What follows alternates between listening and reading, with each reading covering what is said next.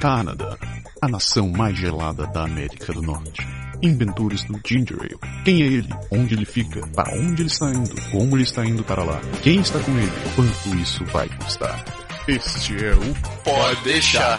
Se é pra falar, a gente fala.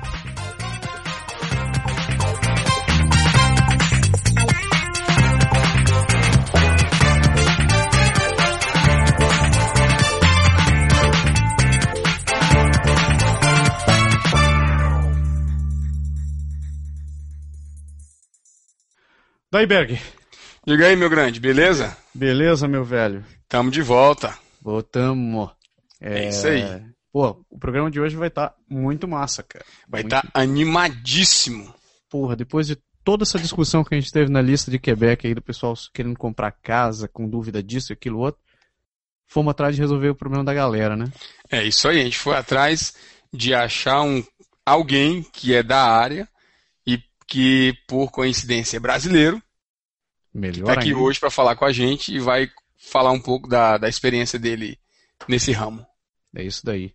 Galera, vocês vão ficar, vocês vão ficar ouvindo o Flávio. O Flávio é corretor em Montreal já faz alguns anos. Essa entrevista foi gravada nos últimos dias, então não se assustem se a gente não falar tanto. A gente tentou deixar o Flávio falar o máximo possível. Espero que vocês curtam. O Flávio, vocês vão ver que é uma figura muito fantástica. Até brincando, não só que o Flávio, além de ser bem, bem claro no que diz, ele, ele fala, né? Então ach- achamos alguém que fala mais do que eu quando, quando não Rapaz, tem. Só que eu, no caso, não tenho nada pra falar, fica enrolando, né? Ele não. Ele não é de parentes nem de nada, não. Ele vai falando e vai, vai explicando as coisas direitinho. O cara fala, meu irmão. Pela madrugada. Vocês acharam que o Bag falava? Vocês vão ver o que o Flávio fala. E esse que eu cortei ele um monte, cara. E a gente adorou, né? Porque na verdade foi assim. Além de, instru- de instrutivo, ele é bem, assim, Ele é muito animado, cara. bem bem animado, exatamente. Muito animado, um espírito pra frente. Pô, vocês vão curtir, vocês vão curtir não só a entrevista, mas ele. E é um Parece cabo que de vocês- experiência. É um caboclo de experiência, como ele faz questão de frisar que ele tá aqui há 30 e não vamos falar o resto anos, né? Deixa ele dizer. É isso aí. Vamos lá, então vamos começar a entrevista aí e vamos tocar pra frente. Isso aí. Vamos... Enquanto isso, a gente vai pegar uma cervejinha, né? então, beleza. Galera, fiquem com o Flávio. É isso aí. É, essa semana que passou, a gente tem uma lista aqui de, de brasileiros pipocou de mensagem a respeito de, de mercado imobiliário. E você sabe, né? Como não tem ninguém aqui que é especialista na, na área que fale português, muita gente que chega aqui está na base do achismo ou está na base da experiência, a gente achou melhor achar alguém que manjasse do assunto, né? Que trabalhasse. E esse alguém é você. Para começar, situando quem, quem não conhece a profissão do Flávio. Flávio é curti, curtir imobiliário e é uma profissão que funciona no Brasil de uma maneira bem diferente. Por que, que alguém tem que contratar um serviço de curtir aqui no Canadá, Flávio? o agente imobiliário é, um, é uma profissão. Você, você não pode simplesmente amanhã decidir e ah, vou ser agente imobiliário, vou, vou bater lá na porta da, da Rimax ou da Sutton e vou pedir para trabalhar e começar a vender casa. Não é assim. Você tem que fazer um curso. É de nível, não é nível universitário, é nível técnico, então equivale ao CIGEP, né? Ou você pode fazer o nível profissional. Você pode simplesmente fazer o curso no nível profissional de, de agente imobiliário. Você tem que fazer, você tem que passar o curso e você tem que fazer um exame com o governo. Você faz um exame para pegar a tua licença de agente imobiliário. E uma vez que você tem isso, você tem que fazer parte de algumas associações, como Associação dos Agentes Imobiliários, e você tem que fazer parte também da, da Câmara Imobiliária. No meu caso, eu faço de Montreal. Eu imagino que os agentes de, de Quebec devem fazer parte da Câmara Imobiliária de Quebec, eh, que são duas instituições que você tem que pagar isso o ano todo, tem cotização. E quando você trabalha, por exemplo, o que é mais interessante é, por exemplo, eu trabalho com a Sutton, por acaso, agora, mas você não é obrigado a trabalhar sempre com a mesma imobiliária. Tenho gente que trabalha com a Rimax, outros com a Century 21, e você tem a impressão que eles te pagam, né? Mas na realidade somos nós que pagamos a eles para poder trabalhar.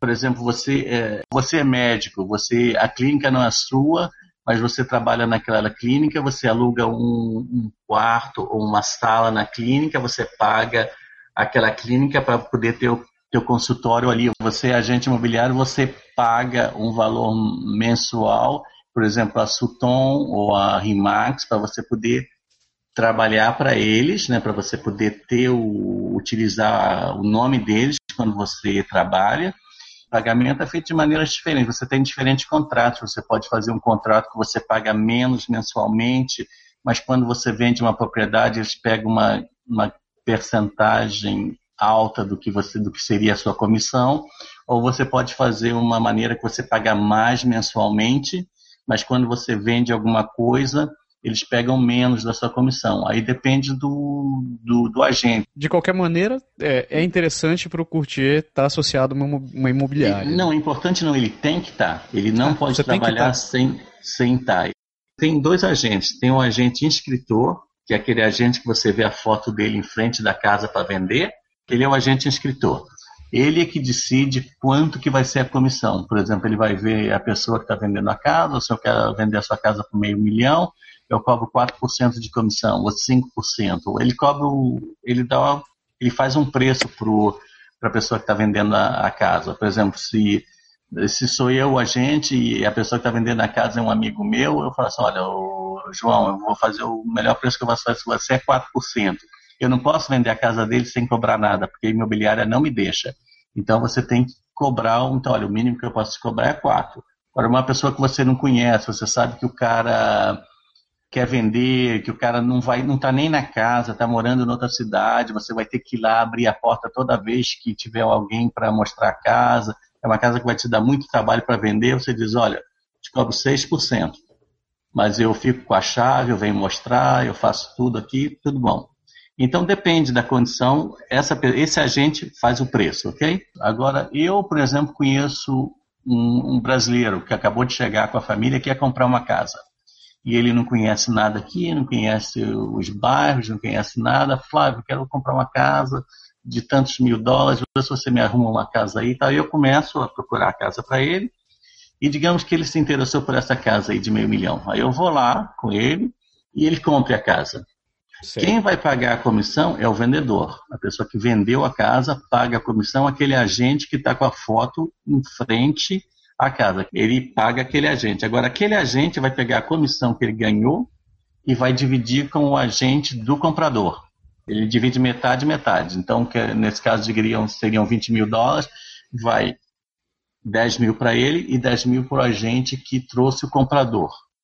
Entendeu? Então, é um, um que chama o listing agent, que é o agente do vendedor, e o collaborator agent, que é o agente que traz o, o cliente.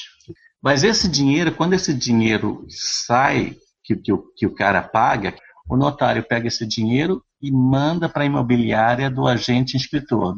Então, olhando do lado do consumidor, a pessoa que está comprando pode e deve contratar um courtier, né? Que vai atrás das casas para ele, né? Faz aquele trabalho de pesquisa, né? E não custa nada, porque na realidade, como eu falei para você, quem que negociou a comissão foi o que está vendendo. E aqueles 4% que eu dei como exemplo no, nesse caso, se você tiver o teu, o teu agente, o agente vendedor vai dividir a comissão com ele. Vai ser 50 para cada um. Se você não tiver o agente, você for direto a ele, ele vai guardar a comissão toda para ele. Então, o teu preço não vai modificar. Você vai pagar a mesma coisa. Eu, quem está pagando a comissão é o, vende, é o, o cliente que está vendendo a casa, entende? Por exemplo, eu estou aqui, né? estou em casa, chega um, um, rapaz brasileiro, uma família brasileira, diz, Flávio, vamos procurar uma casa.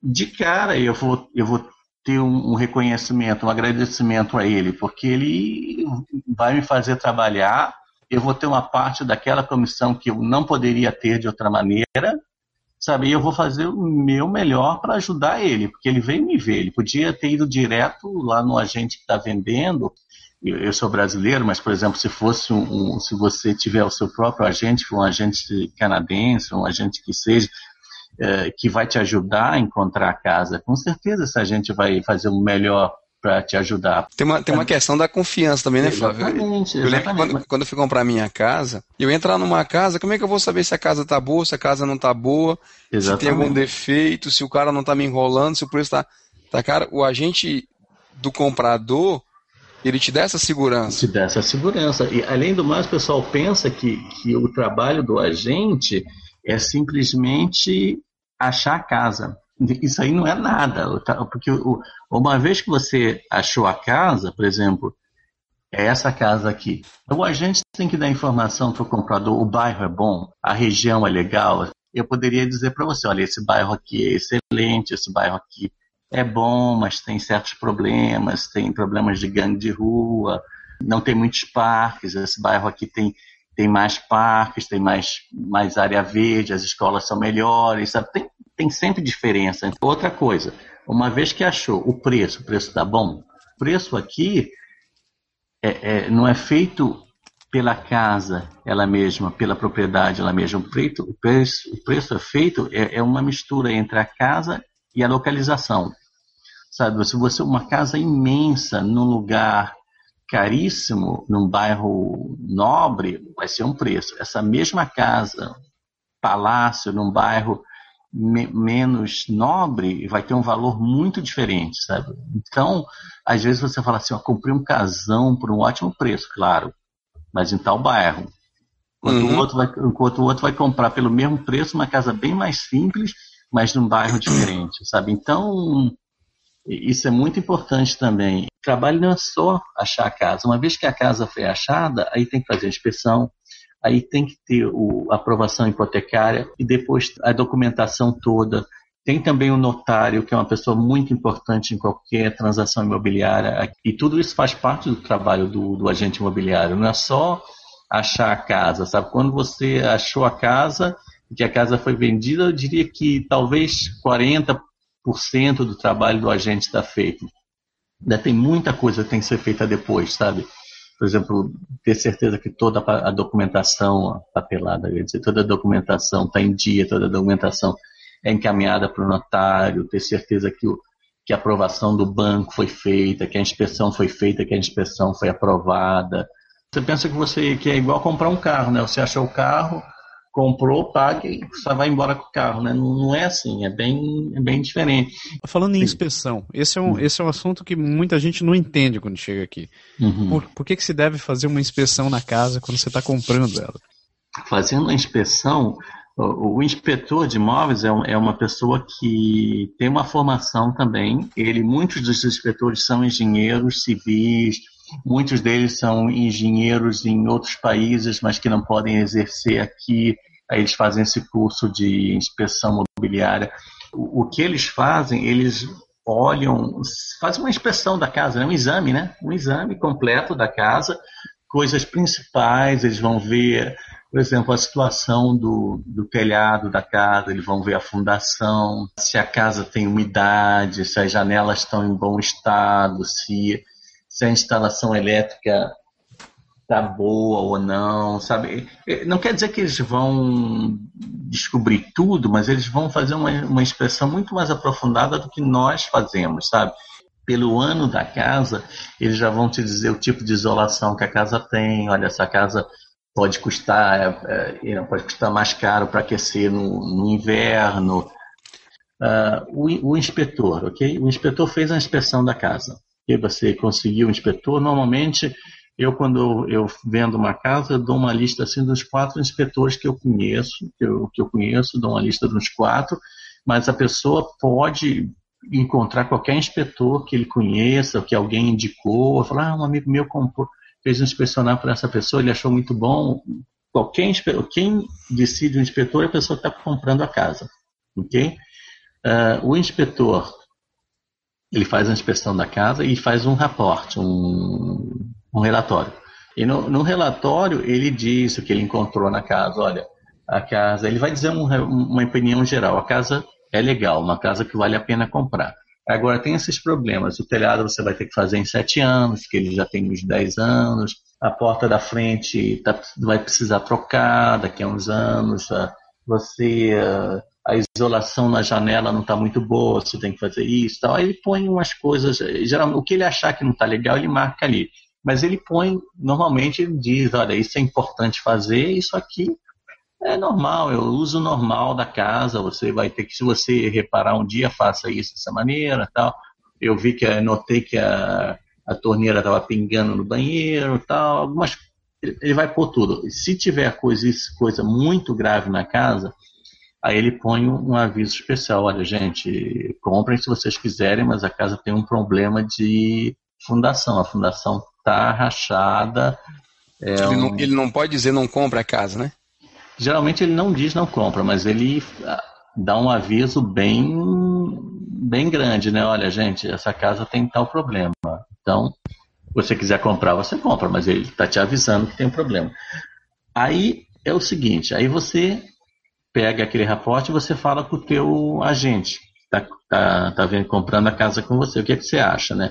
Aí você diz para ele, olha, o telhado, olha, gente, tem que fazer daqui a sete anos, mas sete anos é uma vida. Vocês podem até vender a casa antes de sete anos, não é um problema imediato, sabe? Então, tal. Aí você diz, olha, tem um tá faltando uma rampa na escada que desce para o subsolo, não tem rampa aí, pode, se tiver uma criança pode cair, é perigoso, tal.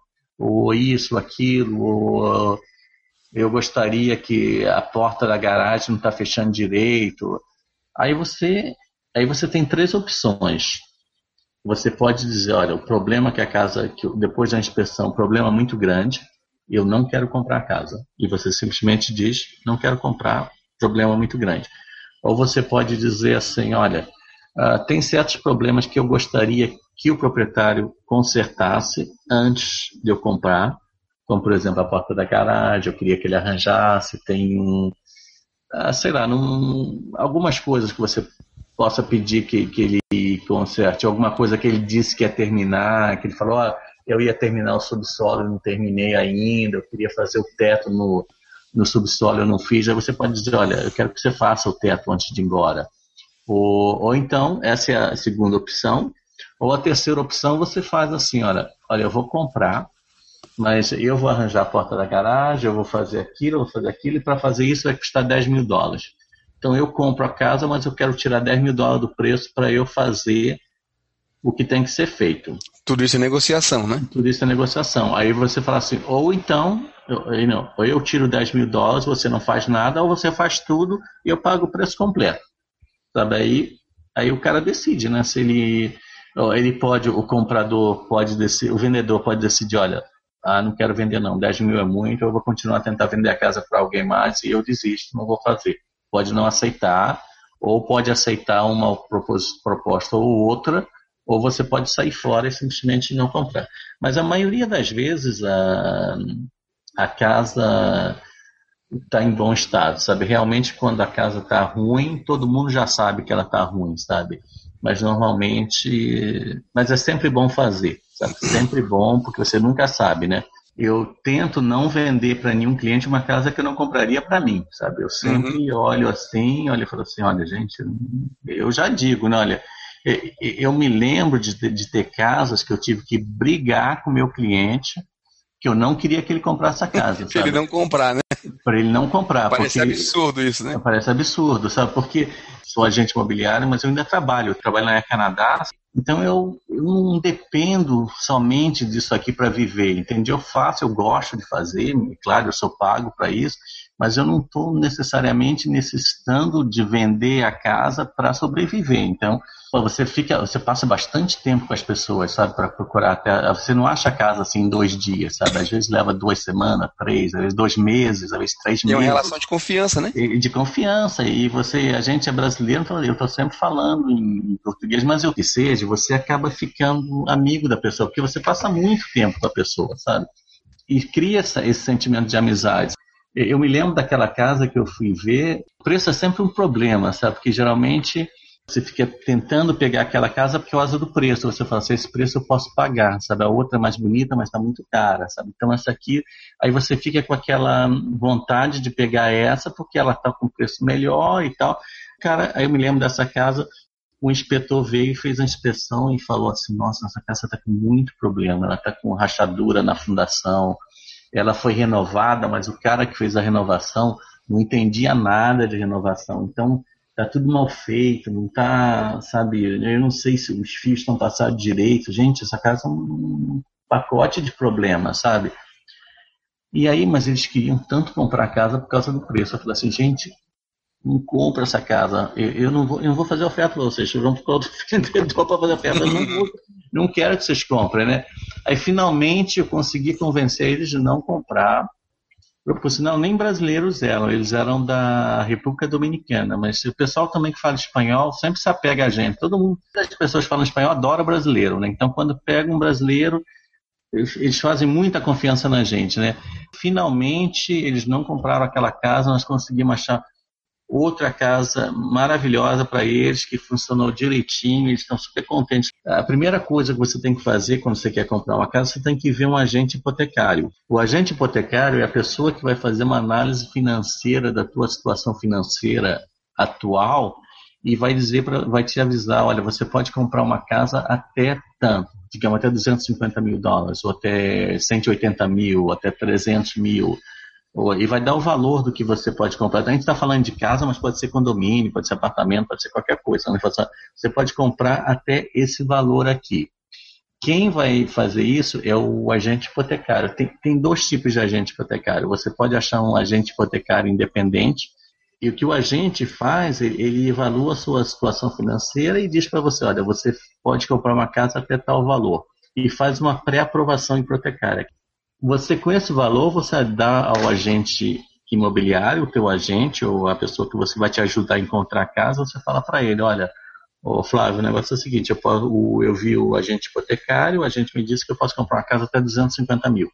Então eu vou comprar uma casa que eu imagino que ela vai ser vendida por 250 mil, para você ver, né, para a família ver, eu vou procurar talvez uma casa um pouco mais alta que 250, talvez 265, 270, e que a gente consiga negociar em volta de 250. E a gente vai procurar casa nesse valor. Importante, porque, por exemplo, se eu não sei esse valor e eu imagino que você vai comprar uma casa de 350 mil ou 400 mil. Então aí eu, em vez de te mostrar uma casa de 250, eu te mostro uma casa de 400. O que acontece? Você vai ver a casa de 400, você não vai poder comprar porque o banco não vai te emprestar o dinheiro, é muito caro. Então você vai ter que procurar a casa de 250. Mas uma vez que você viu a casa de 400, você não consegue gostar mais de nenhuma de 250. e isso é um problema muito grave, sabe? Então por isso que é muito importante. Às vezes as pessoas falam pra gente assim, ó, oh, Flávio, eu quero comprar uma casa mais ou menos de, ah, não sei, 380 mil tal, né? Aí eu falo assim, olha gente, antes de começar a procurar, vai ver o agente. Você pode ver o agente como um agente independente, ou você pode ver um agente que trabalha num banco. Você pode ir no teu banco diretamente, o teu banco, eh, dentro do próprio banco, tem um agente hipotecário. Agente hipotecário, eles trabalham da mesma maneira, eles recebem uma comissão. Sabe, quando você faz o empréstimo, eles recebem uma comissão. Eu não sei exatamente como funciona a comissão deles, mas com certeza deve ser alguma coisa baseada no empréstimo que você vai pegar, né? Que o empréstimo você vai fazer com o banco mesmo que você vá diretamente ao banco, da mesma maneira que você vai diretamente ao agente que está vendendo a casa, a comissão você vai pagar a mesma, da mesma maneira que você vai direto ao banco, o agente que trabalha no banco, ele tem a comissão na mesma, mesmo se ele trabalhar no Banco de Montreal, ou no Banco Toronto Domínio, ou Nova Escócia, sei lá. Quando você vai no banco, você pensa, ah, vou direto no banco e não tem que pagar comissão erro. O agente que está lá dentro, ele recebe a comissão na mesma. Então você pode ir ver qualquer agente hipotecário e, e, e o agente, o trabalho do agente é de conseguir o empréstimo maior possível para você, o melhor juros, entende? Então esse é o objetivo do agente hipotecário. E é importante você ter esse valor antes de começar a começar a procurar casa o notário é a pessoa que faz a assinatura da escritura da casa, e essa pessoa é que vai verificar se, o, se a casa está no nome da pessoa que está vendendo, se não tem nenhum empréstimo adicional sobre a casa. Tem muita coisa que tem que ser feita, sabe? E, e cada profissão tem a, a, sua parte. Você sempre trabalhou com courtier imobiliário? Trabalhei a maior parte da minha vida como engenheiro industrial numa, na indústria textil tive sorte, né? trabalhei até uns dois anos atrás, eu trabalhava nessa indústria, mas eu já tinha visto esse negócio não vai durar muito tempo, aí eu peguei o curso de agente imobiliário há uns sete, oito anos atrás, enquanto eu ainda estava trabalhando na, como engenheiro industrial, e eu falei, olha, quando essa indústria fechar, Aí eu vou trabalhar só de agente imobiliário. Aí comecei tranquilamente. Eu mesmo, quando eu comecei vendendo casa aqui, ó, no primeiro ano e meio, eu não vendi nenhuma casa, cara. Nenhuma. Aí eu já estava pronto a devolver meu permite, cancelar, vou fazer o que eu estava fazendo antes e acabou esse negócio não é para mim, sabe? Mas você não pode desistir, sabe? Você tem que continuar, sabe? Continuar, continuar, continuar. Sabe aquele ditado, né? Eu sou brasileiro, nunca desisto? O segredo é persistir, sabe? O negócio é não abandonar, viu? Tudo aqui dá certo, mas você tem que persistir, não pode abandonar. Eu trabalho com a Dalva, não sei se vocês viram nossos anúncios lá no, no Guia Brasil uh, agentes imobiliários ou no Facebook está sempre Flávia Dalva, né? A sim, Dalva sim, é, sim. é, uma brasileira, colega minha, ela também trabalha como agente imobiliário, ela também trabalha na Bel Canadá e a gente trabalha junto. Então, quando eu não posso ir mostrar uma casa, ela vai, quando ela não pode, eu vou e a gente trabalha junto. Já foi, né? Eu falei que o cara ia falar, não falei? é vero, é. Vou ter que, vou ter que treinar mais eu então, é. Vale lembrar que o Flávio é digníssimo da Denise, Denise, que é nosso contato no Guia Brasil. O Guia Brasil que levou a gente, ajudou a levar a gente para Montreal. A gente viu que está com a, com a galera em Montreal assim, bem interessada e ouvindo a gente também. Fica aqui nosso agradecimento também a Denise pela, pelo apoio. Acessem o guiabrasil.ca, que o site é muito bacana. E eles estão fazendo um trabalho muito legal achando esses profissionais brasileiros que estão lá em Montreal. Esse programa fica por aqui. A gente volta com a segunda parte da entrevista do Flávio. Valeu, galera. Até a próxima. Falou. Tchau. Tchau, tchau. O Pode Deixar é criado, produzido e improvisado todas as semanas por Massaro Roche e Lindoberg Gonçalves. O Pode Deixar foi gravado e produzido em Quebec City, Canadá. Envie seus comentários e sugestões para podeixar.podeixar.com ou acesse nosso website www.podeixar.com ou ainda nossa página no Facebook